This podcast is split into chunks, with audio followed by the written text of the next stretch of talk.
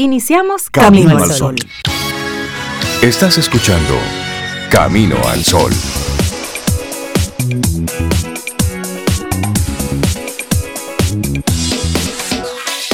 Buenos días, Cintia Ortiz, Sobeida Ramírez y todos nuestros amigos Camino al Sol oyentes. Muy buen día.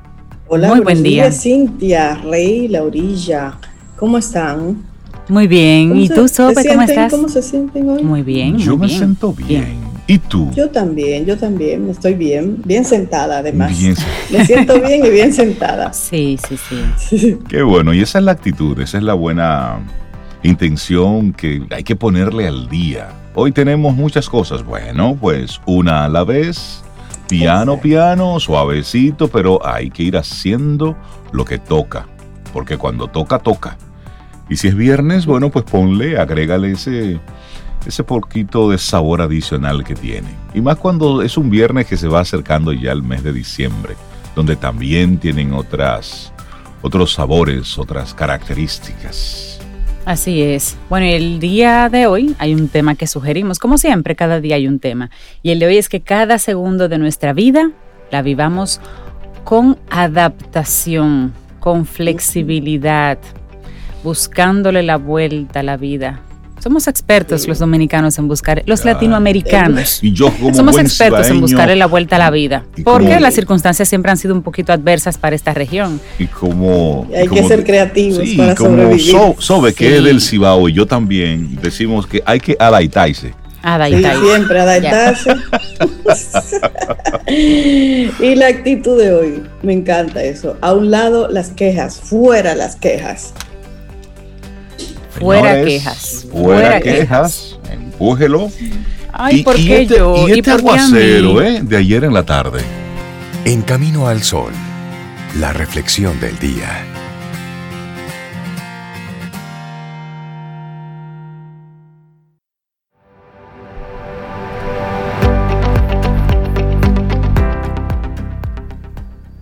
Seguimos con la mente, con la capacidad de ser flexibles. La siguiente frase es de Pearl Su. Dice, una mente adaptativa tiene una mejor capacidad de aprendizaje. Y ya que hablas de adaptación y de flexibilidad, hablemos entonces de los beneficios del cambio. Sabemos que necesitamos cambiar en ocasiones para mejorar, para ser felices, para tener una vida más plena, pero nos resistimos a ese cambio sin darnos cuenta de que a pesar de todo, el cambio es constante. Aunque intentemos evitarlo, el cambio entrará en nuestra vida. Y no hacer nada no evita nada. Sin embargo, iniciar el cambio desde nosotros mismos de manera voluntaria nos permite adaptarnos de manera consciente. El problema al que muchas veces nos enfrentamos es a que los cambios llegan de forma inesperada. Mm, y no nos gusta entonces la nueva situación, pero evitarlo, oiga bien, amigo amiga, no evita que eso ocurra. Claro, y es que las cosas son como son, la vida viene como viene y hay que adaptarse. Evidentemente no es lo mismo cambiar de ciudad que perder el trabajo o incluso perder a una persona clave, a una persona importante. Pero en cualquier caso hay que buscar la manera de acomodarse, de cambiar el punto de vista, de adaptarse mentalmente a la nueva situación y así podremos hacer lo necesario para vivir esa nueva vida. Cada vez que haya que hacer cambios, estos traerán nuevos conocimientos y experiencias que nos van a ayudar a crecer como personas, a ser más sabios y más fuertes. Pero hay que dejar que ese cambio nos inunde, Así es, y hablemos entonces de los beneficios del cambio. Claro, estos son algunos de los beneficios que el cambio puede tener en tu vida. El primero de ellos, crecimiento personal. ¿Sí? Ay, sí, usted crece con el cambio. Como decíamos, cambiar te permite tener nuevas experiencias y aprender cosas nuevas que te van a ayudar a crecer como persona. Descubrirás nuevas ideas, encontrarás nuevas metas y desarrollarás nuevos valores y todo eso te hará vivir una vida más plena y más feliz. ¿Cómo la ves? Bueno, también está la flexibilidad. Cuantos más cambios tengas que hacer en tu vida, más fácil te resultará asumirlos. Como resultado, serás cada vez más flexible y cada vez te costará menos adaptarte y cambiar. lo cual será menos traumático. Claro, y también repetir, como decía Cintia ahorita, mejorar el cambio nos trae la posibilidad de mejorar a todos los niveles. Las cosas no mejoran por sí mismas si no cambiamos algo. Existe el riesgo de estar peor, por supuesto, pero sigues teniendo la oportunidad de cambiar de nuevo, aprovechando lo aprendido de esa experiencia. En cualquier caso, sin cambio no hay mejora, no hay movimiento, entonces es mejor cambiar. Es cierto. Y el siguiente, miren qué bonito, valorar lo pequeño. Los cambios te van a permitir valorar cosas que de otra manera puede que ni sepas que existen o que creas que no tienen ningún valor. Por ejemplo, esta pandemia nos ha hecho valorar muchas cosas pequeñas. Muchas pequeñas. Luego aquí hay otra más, serás más fuerte. La resistencia al cambio está motivada, entre otras cosas, por sentimientos de inseguridad y debilidad. A medida que cambias y te adaptas, descubres que cada vez eres más fuerte y te sientes más seguro de ti mismo. Claro, y también nos trae nuevas oportunidades. Los cambios traen consigo estas nuevas oportunidades para disfrutar de la vida, para tener una experiencia más feliz, conocer nuevas personas, descubrir nuevas metas, muchos aprendizajes. Así es que nuevas oportunidades con el cambio. Así es. Así es y empezar de nuevo. Mm. Eso es todo lo que quiere Annalise Keating, empezar de nuevo. el que entendió el chiste, bueno, ve, la, la película. ¿Cuántas veces has deseado empezar otra vez?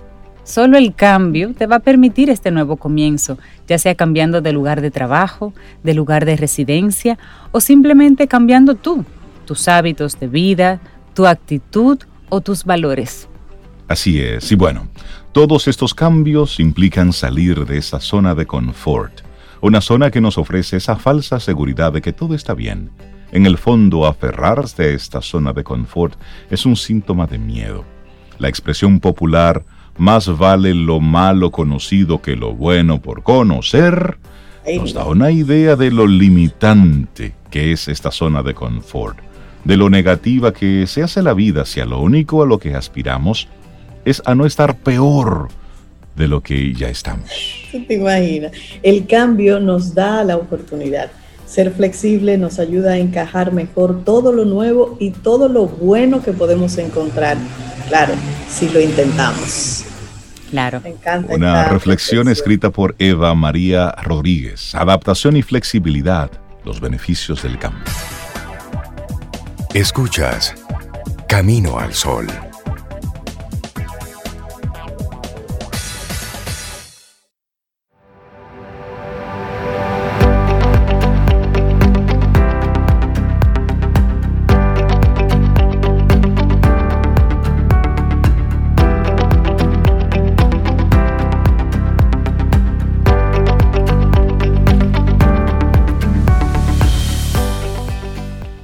La adaptabilidad impone la creatividad y la creatividad es adaptabilidad.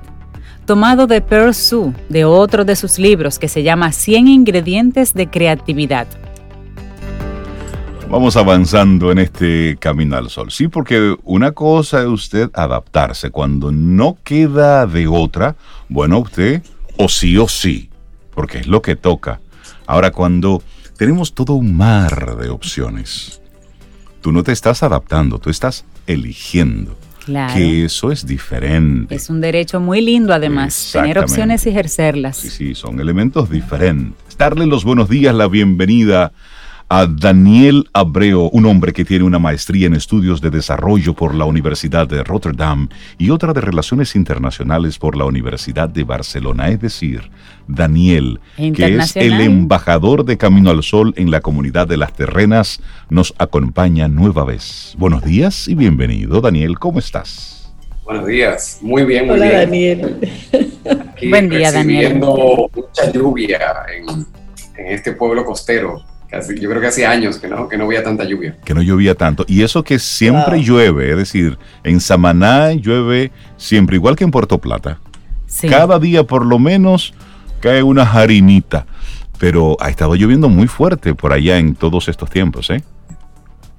Sí, sí, sí. Bueno, es, es, el, es el reflejo de los huracanes que no han entrado en parte al país, por suerte, Sin embargo, eh, las lluvias que dejan sí nos llegan y aquí se siente mucho. Claro, claro, claro que pues, sí. Eh, yo estoy muy feliz, quiero compartir un, en el día de hoy, que hablemos un poquito sobre un documental que hay en Netflix. Y quiero reflexionar sobre dos temas, sobre el documental en sí y sobre el acceso que ahora tenemos a materiales y informativos como, como este documental, que hasta hace poco tiempo hubieran pasado completamente desapercibidos. Desapercibido. Este documental se llama en inglés Kiss the Ground, que la traducción que le han puesto es Besa el suelo. Está muy bonito el título, muy sugerente, muy poético, Besa el suelo. Y a mí me llama mucho la atención eh, y, parte de por qué lo quiero compartir es que este es un tema que yo conozco desde hace años. Es lo que se conoce como agricultura regenerativa. Es el tema principal del documental. El documental habla de varias cositas, pero digamos que el centro del documental es la agricultura regenerativa. La agricultura regenerativa, incluso dentro del mundo ecológico, de la gente que se dedica a temas ecológicos y ambientales, hasta hace pocos años era un tema extraño, un tema que ni siquiera algunos ecologistas le prestaban atención. Imagínense lo que sería el público general, si ni siquiera la gente que está trabajando en temas ambientales había un grupo que no, no, no ni siquiera conocía ese tema. Entonces a mí me llama mucho la atención que en tan poco tiempo un tema absolutamente desconocido ahora está empezando a ser un tema discutido a nivel público y qué, y qué bueno, qué, qué poder eh, podemos ver que tienen los medios para sacar un tema de la oscuridad y llevarlo al gran público. Y sabes también que hay que destacar, y es como muchos actores, actrices, personas de los medios de comunicación se están involucrando con diferentes causas. Hemos visto... Eh, bueno, el caso de este documental es narrado originalmente en inglés por Woody Harrelson, Sí, un actor muy famoso. Y hay entrevistas a Giselle Bündchen, la modelo y actriz, también a Tom Brady y Patricia Arquette. Son de las que salen en la, en la entrevista. Pero lo mismo, por ejemplo, Matt Damon ha abrazado el agua como su tema. Pero Leonardo DiCaprio, también, ha estado trabajando muy fuerte con el cambio climático. Es decir, han eh, muchos actores, muchas personas con ciertos niveles de influencia han estado abrazando esas, esas causas precisamente para poder mover un poco la conciencia ciudadana. Y, es muy interesante eh, el rol que tienen estas celebridades que usan su fama para eh, llevar el tema. Hay, hay otro, eh, otra figura conocida en el documental, que es un eh, artista norteamericano que se llama Jason Mraz, que eh, es bien popular. Jason Mraz, claro. Y él incluso ofreció una canción que él que, la, que compuso hace años, se la ofreció como tema del documental, se la cedió al documental como parte de su banda sonora y él mismo aparece en el documental eh, en una finca de aguacate y plátano. Yo no sé si era aquí esa finca, pero, yo, yo, lo vi, yo sé, pero eso puede ser en, Baní. Y él, y él aparece, aparece en el documental eh, mostrando que, a ver, el concepto básico que presenta el documental es que el suelo, la calidad del suelo, es uno de los aspectos de la vida más importantes para todo, para lo que sea que no podamos imaginar, porque al final de la calidad de los alimentos que nosotros nos comemos, sean vegetales o carne, no importa, porque al final eh, los animales que nosotros, la mayoría se come, comen eh, vegetales o granos que vienen de la tierra. Entonces todo lleva al final de que mientras más calidad tenga el suelo, más calidad van a tener nuestros alimentos. Eso por un lado. Y dos, un suelo eh, saludable, un suelo que, que tenga sus microorganismos eh, completos, es un suelo que ayuda a eh, solucionar de manera más efectiva el tema del cambio climático.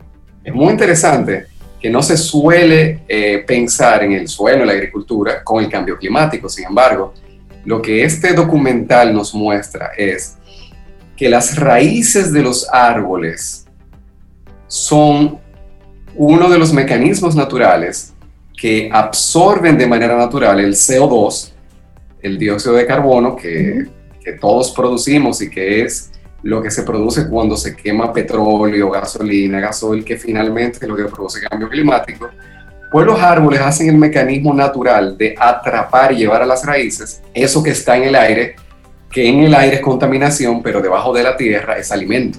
Miren cómo es la naturaleza. O sea, algo que nos hace daño respirándolo a nosotros los humanos, a los árboles no le hace nada, de hecho, eso es lo que ellos respiran y se alimentan de lo que para nosotros es algo perjudicial. Esos son los, digamos, los truquitos que tiene la naturaleza, que a, que a, un, a una especie algo le hace daño, pero a otra le, le, va fabulosamente bien. Entonces el documental es completamente recomendable porque el documental hace un balance bastante interesante de presentar información científica. Lo que yo le estoy contando, el documental lo explica de manera visual, con gráficos, con expertos. No son solamente celebridades las que aparecen en el documental, sino que también aparecen científicos eh, divulgativos, o sea, personas de ciencia que se han dedicado a la enseñanza.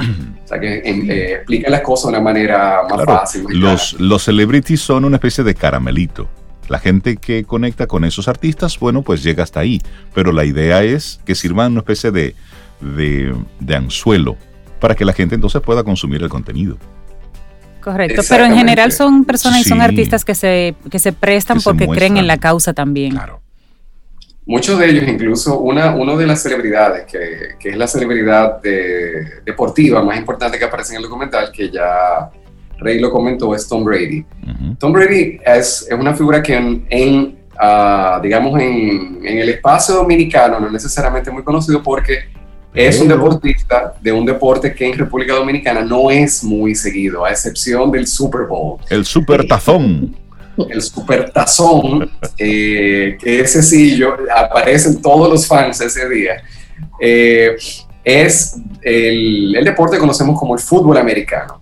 Eh, Tom Brady es nada más y nada menos considerado como el mejor quarterback de la historia de ese deporte. Es decir, ese, ese como vendrá siendo como el pitcher para, para la pelota dominicana. O sea, es, es una posición en ese deporte que es como la, la, la que tiene eh, el rol más visible de para nosotros, llevar adelante el partido. Para los aquiluchos como Sobeida, como, como yo, él sería como el Tony Peña como el Luis Polonia, así como lo más grande que hay en las águilas. Algo así, para que los amigos caminos sí, oyentes sí, entiendan. Puedan comprender. Puedan comprender. ¿De, a qué niveles que estamos hablando? Ustedes que este señor, eh, eh, Tom Brady, él considerado posiblemente el, el, mejor, de, el, el, Michael Jordan de, de su deporte. Eh, pues este señor él comparte la importancia que tiene la calidad del suelo para la calidad de los alimentos que él consume. Y este señor es muy, ahora también eh, eh, suena mucho porque él es vegano. O sea, él es, eh, su dieta es completamente vegana. Es importante esa Sí, Daniel, pero se necesita fuerza. bueno, este él, él, él, es vegano y también le ha sacado provecho. Él tiene su propia línea de proteína vegetal.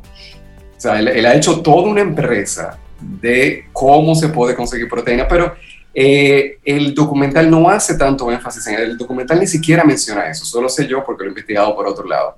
Porque el documental, y esto lo hace bien, o sea, el documental no, no hace una gran promoción del veganismo. De hecho, el documental ofrece el veganismo como una vía, pero también lo que hace énfasis es que los productos que vengan de, de, de origen animal, la carne que nos comamos, que venga de animales que coman pasto natural. eso es lo que propone el documental. O sea, cuando tú dices natural es que cero químico en el pasto, o sea, así. Cero químico, o sea, uno, que coman pasto, porque muchísimas eh, al aire libre, al aire libre, que no sean animales que estén encerrados. Entonces, muestran cómo hay técnicas de, eh, de eh, ganadería que permiten que se produzca un ganado saludable al mismo tiempo que el suelo se regenera. ¿Cuál es, el, ¿Cuál es este tema del suelo, de regenerar el suelo? Lo que el documental nos presenta es que en los últimos 70 años, sobre todo después de la Segunda Guerra Mundial, el suelo del planeta, principalmente por el uso de agroquímicos, agrotóxicos, se ha ido contaminando, se ha ido degradando por prácticas agrícolas, o sea, la práctica de arar la tierra de una manera muy agresiva y echarle químicos, lo que termina haciendo es que el suelo pierda los nutrientes. claro, claro. Y al final hay que echarle más químicos porque el suelo no tiene la capacidad de producir el alimento como normalmente lo hacía. Y eso es un ciclo eh, vicioso, es un círculo vicioso, porque cada vez el suelo está más débil y por sí solo no puede dar los eh, nutrientes que necesitamos. Eh, el documental, de hecho, a mí, una de las cosas que me sorprende del documental, el documental da información que yo conocía, pero que no pensé que se fuera a poner en un documental. De forma eh, pública. De forma pública. Miren, hay un, un, dato que mucha gente no conoce y es el origen de los agroquímicos. El origen de los agroquímicos viene de un científico nazi que es el mismo que producía los gases en las cámaras nazis. Ya tú sabes. Los agroquímicos, el origen de los agroquímicos eran armas biológicas en la Primera Guerra Mundial. Eso, es, eso está demostrado, eso no es teoría, teoría de conspiración, esto es historia. Ahora, es un dato que yo conocí hace mucho. Ahora, yo, digamos, como que yo no podía venir a Camino al Sol a tirar ese, ese paquetico. Sí, porque... Esa bombita, pero ya está ahí, Ahora, está ahí. Cuando está en un documental en Netflix, Sí, sí, es una información de, es, una información ya que está al acceso de cualquier persona. El documental da nombres, presenta fotos, eh, te da la historia de en qué año empezó, qué sé yo qué.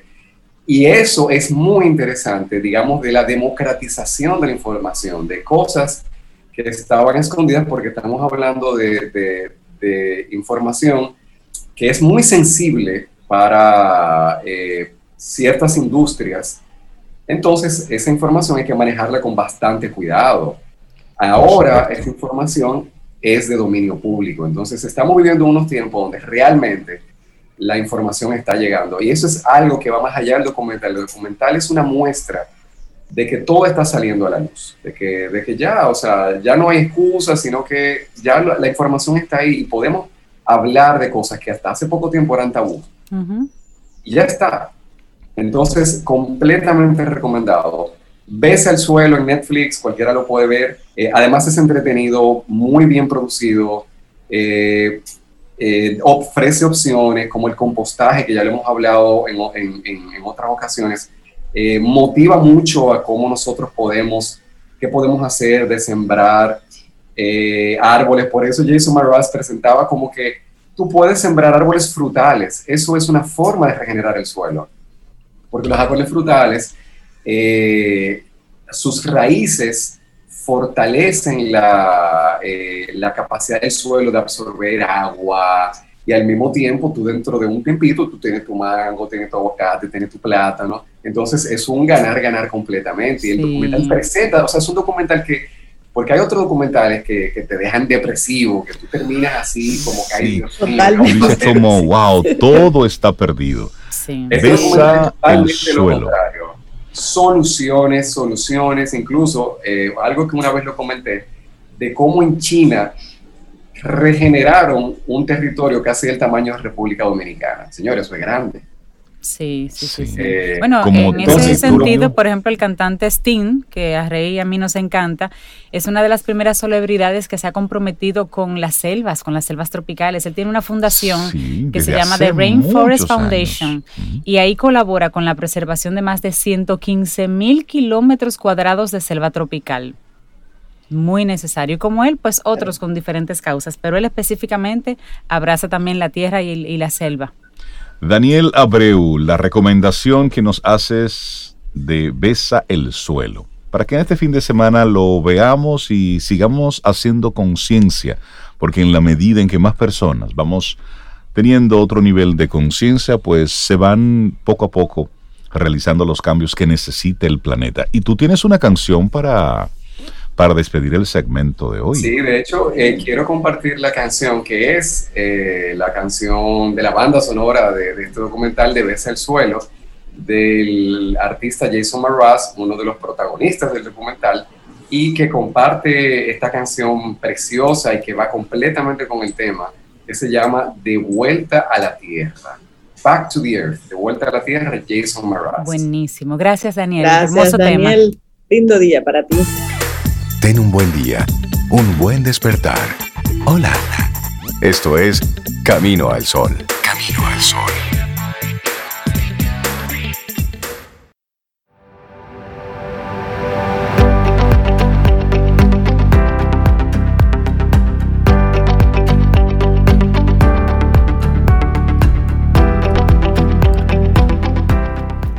Las cosas cambian. Lo único constante es el cambio. Depende de ti ser adaptable.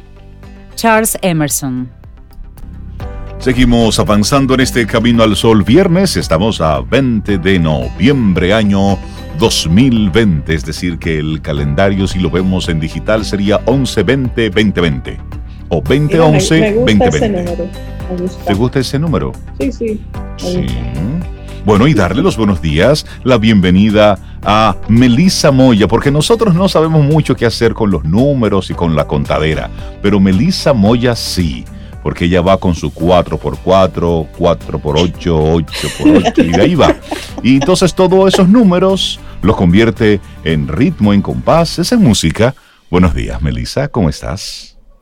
Chao, ¿cómo están? No? Oh, bambina. Ah, pero ella no. se despertó ¿dónde? ¿En Italia? en Italia. No, no, no. Señor. De vuelta a la capital, doble para acá, venga.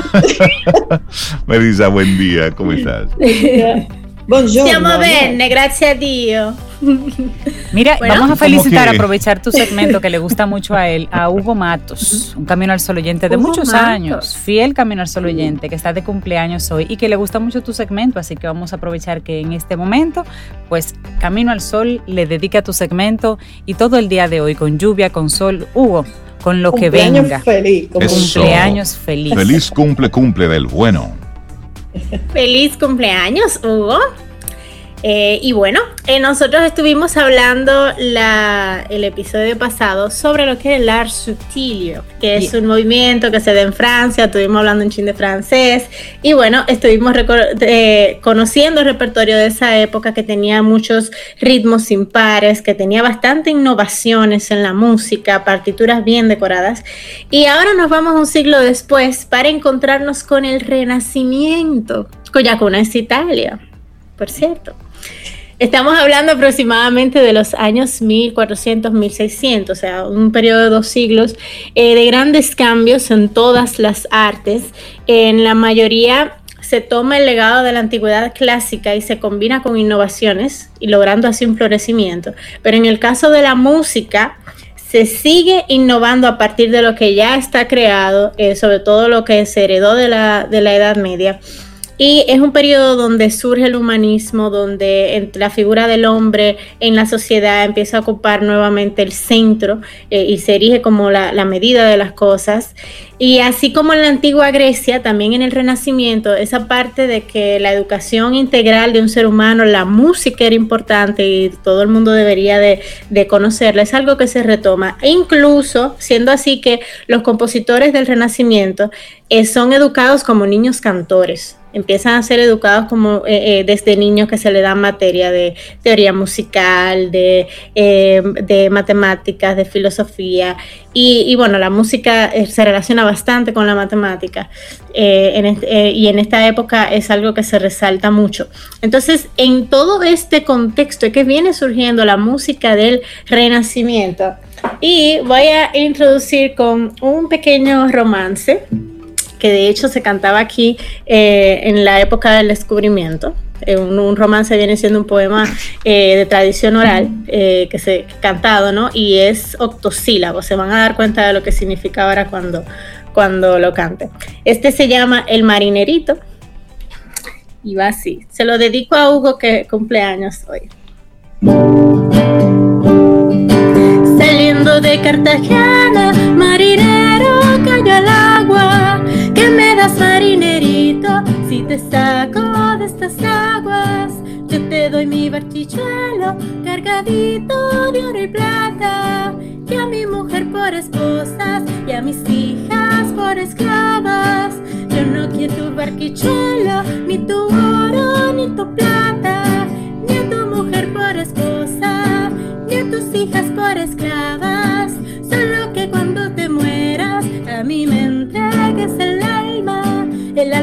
La doy a Dios, mi cuerpo a la mar salada, mi sombrerito a las olas, que lo lleven y lo traigan, que lo lleven y lo traigan. El marinerito. El marinerito. Qué negociante. Entregándole posibles ¿En qué todo. época, en- en qué época se Ese- cantaba eso, Melissa? Eso es renacimiento. Estamos hablando de cuando Colón vino aquí, descubrimiento de América. Siglo Wow. Esa- Sí, cuando esa Colón vino a buscar enemocada y se encontró con nosotros. No hemos hablado de la enemocada, por cierto. Enemocada. Sí, ya hablaremos de eso. Ok, seguimos con Melissa. Y bueno, eh, como la música de este periodo, eh, se dan canciones a- así, se dan canciones, eh, música profana, mucha música de la tradición oral, y también se sigue desarrollando en su, en su gran esplendor la polifonía. La polifonía, aquí sucede algo interesante porque si bien periodos anteriores las canciones se componían a varias voces, pero se hacían de esta manera. Eh, tú componías una, la melodía del, del, del, del cantus, o sea, que es la parte como la parte principal, la voz principal, y luego de eso entonces tú componías eh, la- una de las, de las otras voces, luego entonces tú componías otras voces. Y entonces cuando tú las juntabas, a veces habían disonancias que para resolverlas había que hacer cambios bruscos, o sea, si yo por ejemplo, qué sé yo, compongo algo como...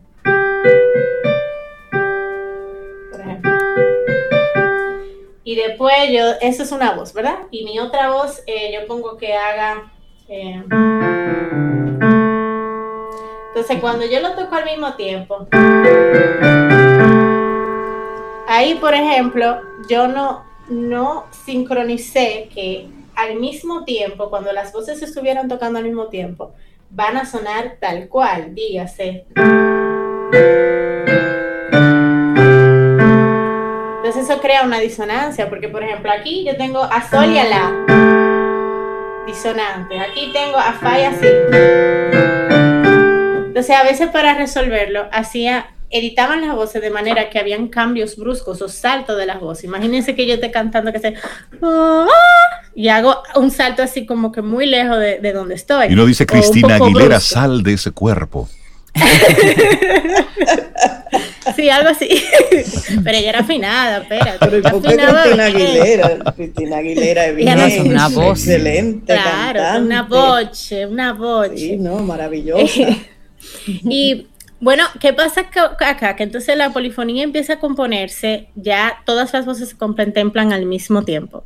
Entonces nosotros tenemos canciones, por ejemplo, eh, tengo este fragmento aquí de A beber un corpus de William Burke, que es del Renacimiento, y hay una voz que hace...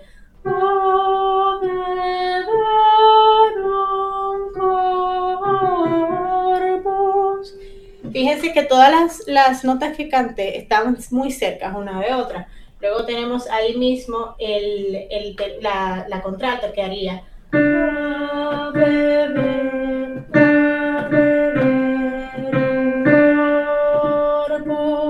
Y se queda ahí. "Ah". Luego tengo entonces el tenor que hace.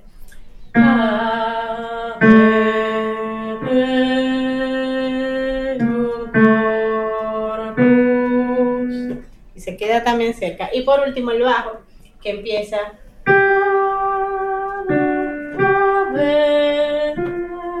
Perdón. Ah, sí.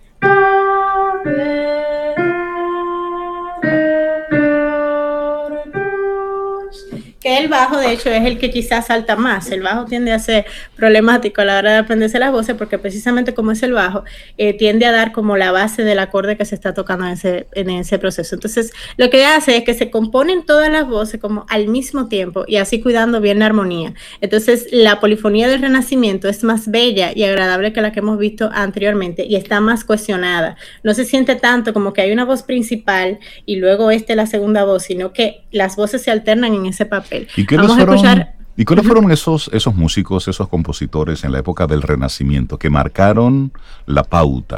La tendencia. Eh, bueno, está eh, Guillaume Dufay, que es uno de los, de los más eh, importantes, Hoskin Desprez. En esa época había un, un, mecenazgo bastante fuerte, o sea, lo, tanto la iglesia como la burguesía, como el alto clero, todo el mundo, la nobleza, los gobernantes apoyaban la música y apoyaban las artes. Entonces, aquí en esta época que empieza y se destaca el artista de manera individual y empiezan a darse muchísimo compositores. Em, a Jacob Obrecht, Johannes Tintoris.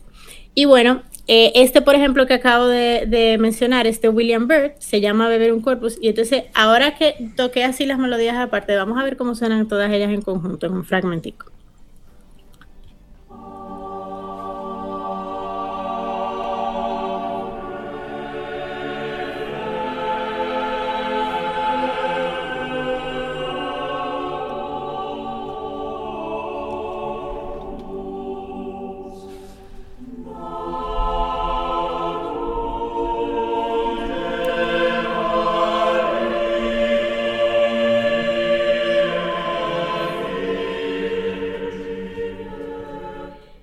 Como pueden ver, todos los acordes suenan muy bonitos juntos.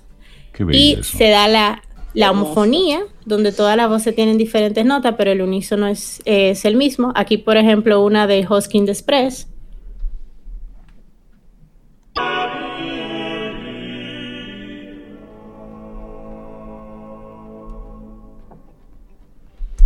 Al final escuchaste ahí la voz de Sobeida. Qué bonito.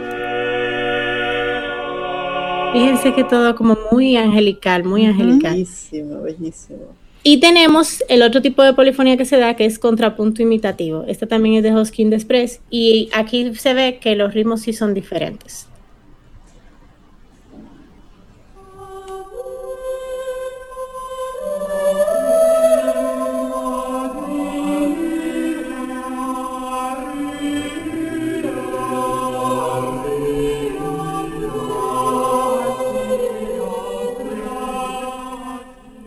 ¿Se fijan cómo los ritmos entran, cómo las voces entran en diferentes ritmos?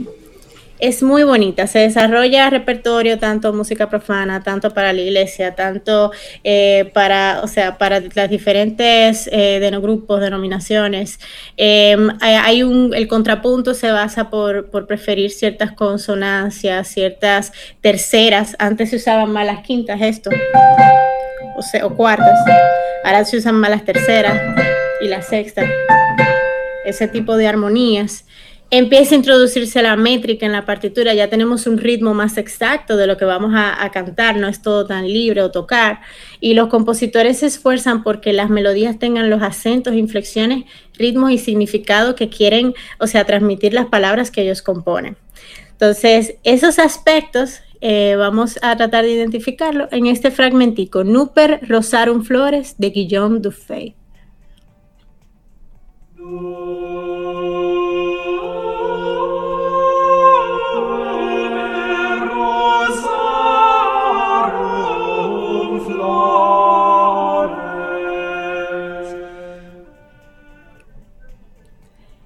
Ese es Guillaume de Fey, uno de los más destacados. Hermoso. esa, esa, música tiene la particularidad de que nos deja en silencio. es decir, nos transporta y ojalá, y ese es el deseo, que los amigos Camino al Sol oyentes conecten con, con la energía, porque es la intención de conectar con este tipo de música.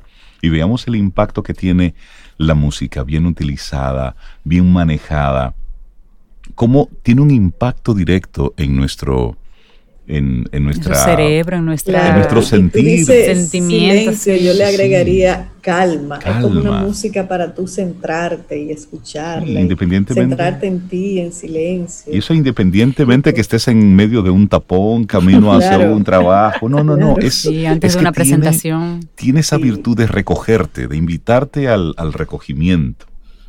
Claro, incluso por los, los mismos instrumentos de la época, porque aquí vemos música vocal, pero en la época eh, se desarrolló el órgano, el clavicordio, la vihuela, el laúd, el, saca, el sacabuche, que viene siendo una, una trompeta, la chirrimía, que es otra, o un tipo de instrumento de viento, y la pandereta. Y estos instrumentos, cuando también escuchamos composiciones eh, con ellos, nos dan esa calma. Ya finalmente pongo esta audición donde podemos escuchar estos instrumentos que acabo de mencionar en el mismo orden.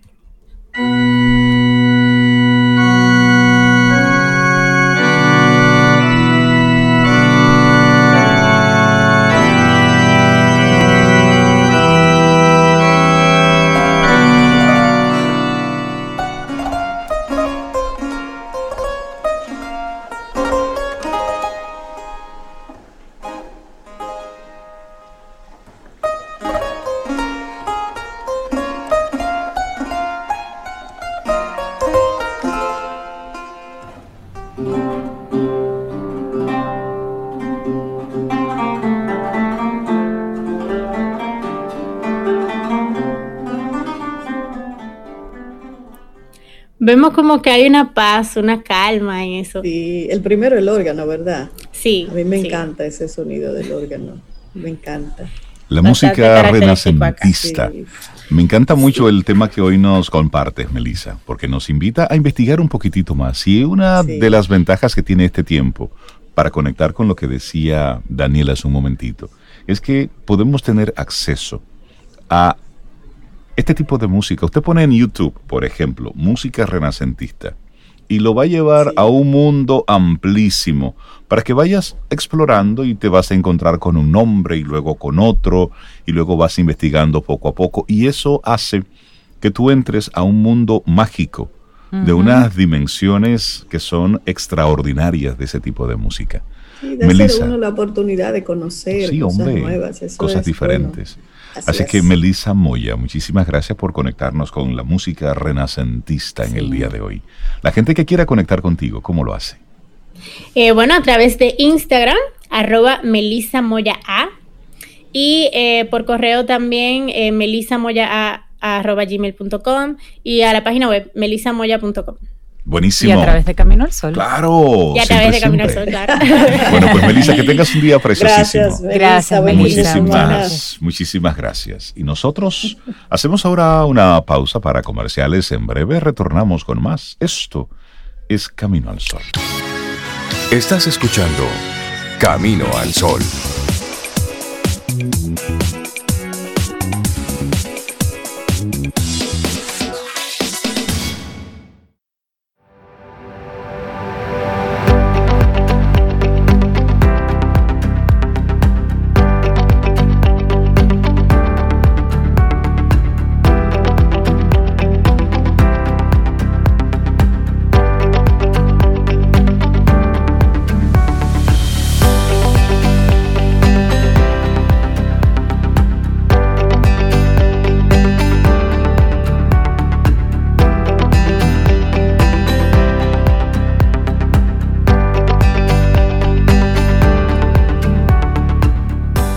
Disfrutar del éxito requiere la capacidad de adaptarse. Solo si estás abierto al cambio tendrás una verdadera oportunidad de aprovechar al máximo tus talentos. Nolan Ryan. Vamos avanzando en este Camino al Sol viernes, estamos a 20 de noviembre y seguimos avanzando y conectando con gente chévere, con gente interesante y qué buena forma de terminar nuestro programa hablando de productividad. Darle los buenos días, la bienvenida a Sharon Aiko Magno, diplomática de carrera, forma parte ya de los colaboradores de Camino al Sol. Ella es especialista en negociación y qué mejor que una especialista en liderazgo transformacional, comunicación estratégica y bienestar para que hablemos sobre las mentiras y verdades sobre la productividad. Me gusta un puesto que tiene también ella, que tiene Sharon. Chief Happiness Officer. Me gusta eso. Ese me gusta mucho. Pero esa no me la sabía, esa me encanta. tenemos que hablar de eso también. Yo lo sí, hermosísimo, sí. Eso, eso, es todo un tema, Sharon. Así que por favor, prepáralo para una próxima intervención, tal vez ahora, ahora en diciembre. Además, ella, y ella lo practica, ella lo practica, porque cómo se explica que con tres presentaciones en Camino al Sol ya nosotros la queremos como de ocho años. De hecho, en estos días pasados estaba escuchando el programa y, me di cuenta que recordabas Wabi Sabi. Y me ah. encantó. Sí, sí, sí, sí. Wow, se quedaron allí esos principios. Se van quedando, se van quedando. Qué alegría, ¿Cómo están ustedes? Muy bien. Estamos bien. Muy bien. ¿Cuáles son esas mentiras y esas verdades sobre la productividad? Ay.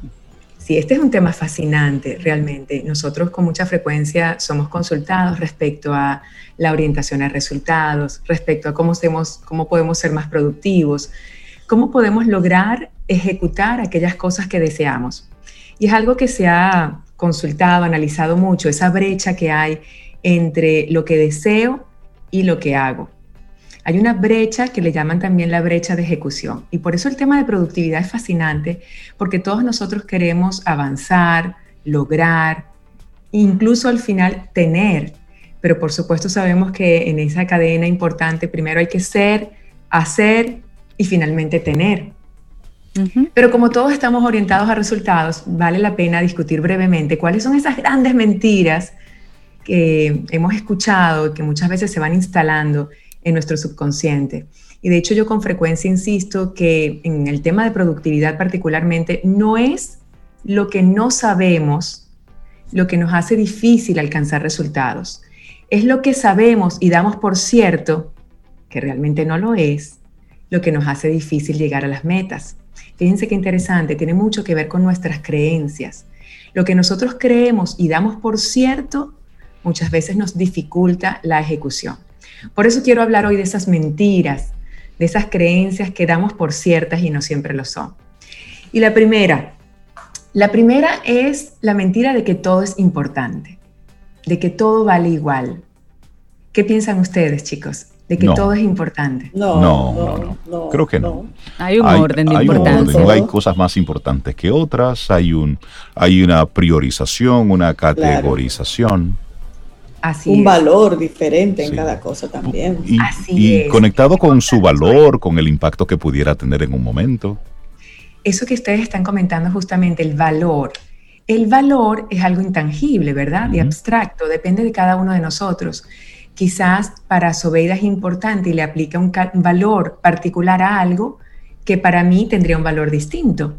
Por eso el tema de qué es importante y a qué le damos valor depende de cada uno de nosotros. Y no podemos caer en un tema de comparación de que lo que es para Reinaldo importante lo será para mí. Y muchas veces nos pasa eso, que creemos que todo es importante, sobre todo comparándonos con otros. Y no, no podemos dejar las cosas realmente trascendentales a merced de lo que es menos importante. Y aquí aplica muchísimo el principio de Pareto, seguramente conversado y discutido por ustedes en Camino al Sol, un principio muy valioso que se aplica en la economía, que se aplica en muchas dimensiones y disciplinas, y tiene que ver con que por lo general el 20% de las causas del esfuerzo es el que nos lleva normalmente al 80% de los resultados. Es decir, aquello que yo hago en un 20% es lo que me lleva a un resultado. La mayoría de las cosas que quiero, que quiero lograr, que quiero tener, vienen de acciones muy puntuales, de un 20% de mis acciones. Y ese Pareto nos invita, por ejemplo, a revisar cuáles son todos mis pensamientos, mis acciones diarias y cuál es ese 20% de pensamientos y acciones que me llevan a conseguir lo que realmente quiero. Y e, es, una, es un principio universal, es una ley maravillosa y siempre que hacemos el ejercicio nos damos cuenta que efectivamente ese 20% nos lleva al 80% de las cosas que queremos. Ahora, ¿le estamos dedicando atención y tiempo a ese 20%? Buena o a otras cosas que no son importantes. Buena pregunta. Así que la idea no es estar ocupados, la idea no es estar siempre corriendo, ocupados, sentir que tenemos una lista inmensa de cosas que hacer.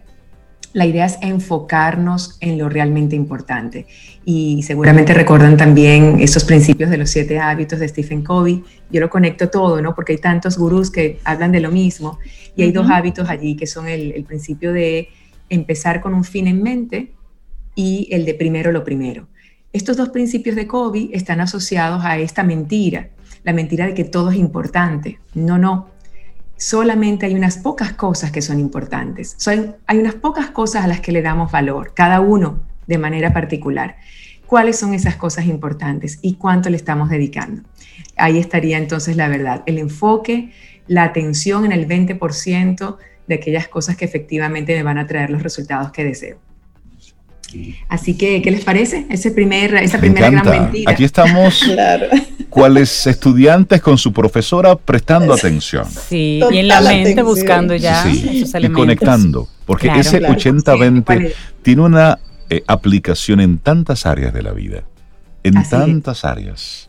Pero Así es, la verdad, que, nada más ese principio piensa como, como profesional, como pareja, como ser humano realmente qué es lo más importante. Y es una pregunta que a veces no nos hacemos, porque damos por hecho que todo es importante, y ahí está la mentira. Y no, hay cosas que son más importantes que otras.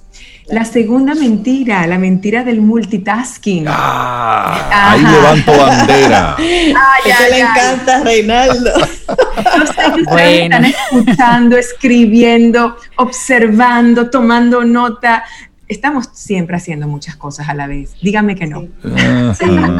Sí, sí, sí. Sí, sí, sí. Una mejor que otra, pero muchas al mismo tiempo. Y, la mejor imagen de, todo esto son los videos que hay ahí en las redes sociales de personas caminando con el celular en la mano y que tienen cualquier cantidad de, accidentes y de incidentes. Caen, caen en una fuente, en un hoyo, chocan con un con un árbol, cruzan la calle sin mirar para ningún lado. Bueno, ha pasado de todo.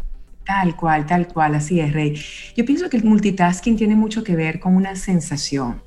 Y nosotros lo discutimos en la escuela, en, los programas de gestión del tiempo y la productividad. Tiene que ver con la sensación de que tenemos que hacer mucho en poco tiempo. Sí.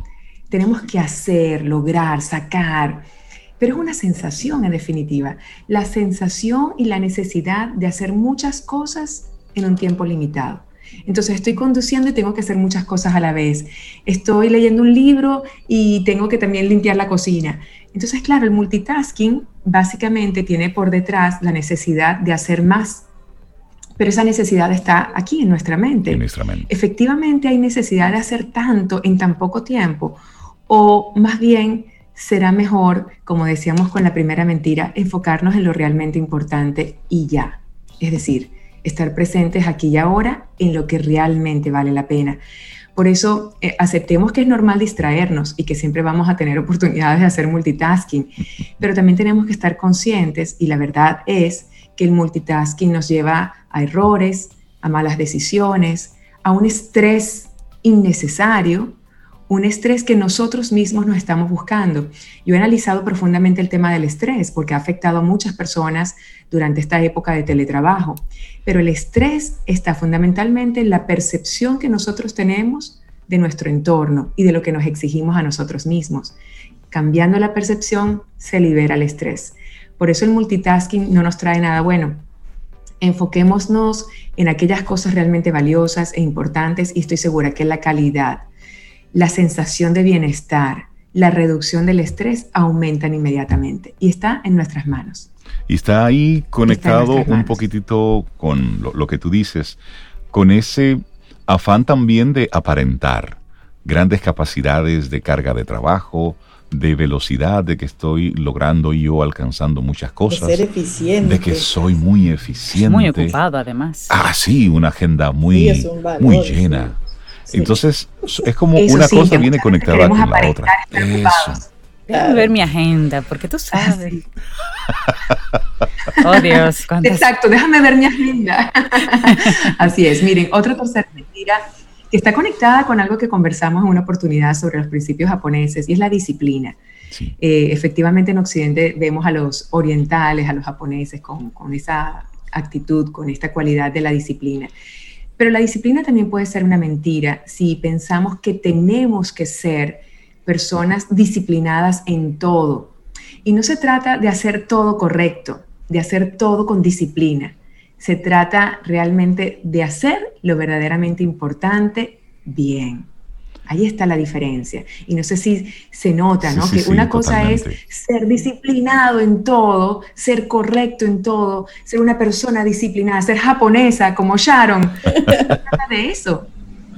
Se trata más bien de, incluso los deportistas lo saben muy bien, de el esfuerzo que hacemos con unos, eh, se llaman los High Intensive Exercises, ¿no? Los HIIT.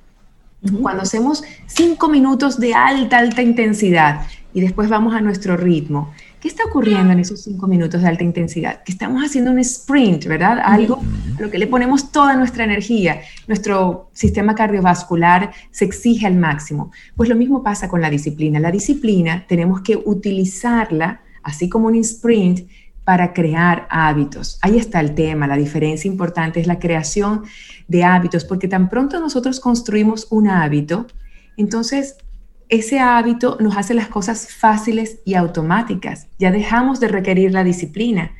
La disciplina se requiere como un sprint para crear un hábito. Y sabemos que el hábito, bueno, hay discusiones allí entre expertos, algunos dicen 21 días, yo pienso que son por lo menos 66 o más, porque no, no, no creo que en tan poco tiempo podamos establecerlo, pero tan pronto creamos una, una rutina, un hábito, y forma parte de nuestra vida, ya eso se vuelve automático y en consecuencia fácil. Y ahí conectar... sí, y conectar la disciplina utilizada como una forma, como una especie de camisa de fuerza, puede entonces llevarnos a un extremo muy peligroso, que es la rigidez. El ser excesivamente estructurado. comentario. sí, sí, sí. Excelente punto. Mira, qué, qué inteligente comentario, Rey. Y esa es lo, donde muchas veces caemos en esa trampa, porque nos han dicho que la disciplina es valiosa, pero la disciplina te puede llevar a la rigidez, a la inflexibilidad, a la impaciencia, a la no tolerancia. Y eso no está bien, por supuesto. De hecho, vemos, y ese es otro tema, la polarización política, la polarización que tenemos en tantos aspectos. El todo o nada. Eso es justamente por esa visión rígida por lo cual creo que has hecho un comentario bien importante, bien valioso, que, nos tiene que hacer ver la disciplina como una herramienta para creación de hábitos correctos que nos lleven a valorar cada vez más lo importante. Sharon Aiko, hoy hemos conocido tres mentiras y verdades sobre la productividad. Esperamos que en nuestra próxima conversación podamos seguir eh, rompiendo mitos, quitando, quitando pantallas de cuáles son esas cosas que no nos permiten realmente tener una vida productiva y en la medida en que soy más productivo tengo más tiempo para mí. Que al pues final eso es lo que todos estamos buscando. Sharon, la gente que quiera conectar con tu, con tu escuela, con tu academia, con los contenidos que tú compartes, ¿cómo lo hace? Sí, la Escuela Europea de Gerencia, de hecho, quiero comentar que me, encantó la recomendación de la, del documental de Kiss the Ground. Nosotros actualmente estamos haciendo un programa de gerencia agroindustrial lo estamos haciendo en colaboración con la Universidad ISA y me encantó escuchar esas recomendaciones en, este programa hoy. Eh, la escuela tiene muchos programas de liderazgo, temas de crecimiento personal, pero tiene algunos muy especializados, entre otros, por ejemplo, algo como gerencia agroindustrial, que es tan necesaria y tan importante para la sostenibilidad. Eh, los teléfonos de contacto son 809 937 9410 y estamos en redes sociales como Escuela Europea de Gerencia, tenemos página web, Escuela Europea de Gerencia también, y estamos a sus órdenes para seguir conversando sobre productividad, pero más aún, y sobre todo pienso que esto es tan importante, Rey, Cintia, Sobeida, más allá de la productividad y los resultados, primero hay que aspirar al bienestar. Cuando estamos bien, cuando somos felices, cuando no tenemos estrés, cuando liberamos nuestro potencial, automáticamente seremos productivos. Eso. Sí, Excelente, Sharon. Sharon, muchísimas gracias. Un gran abrazo, que tengas un muy buen fin de semana.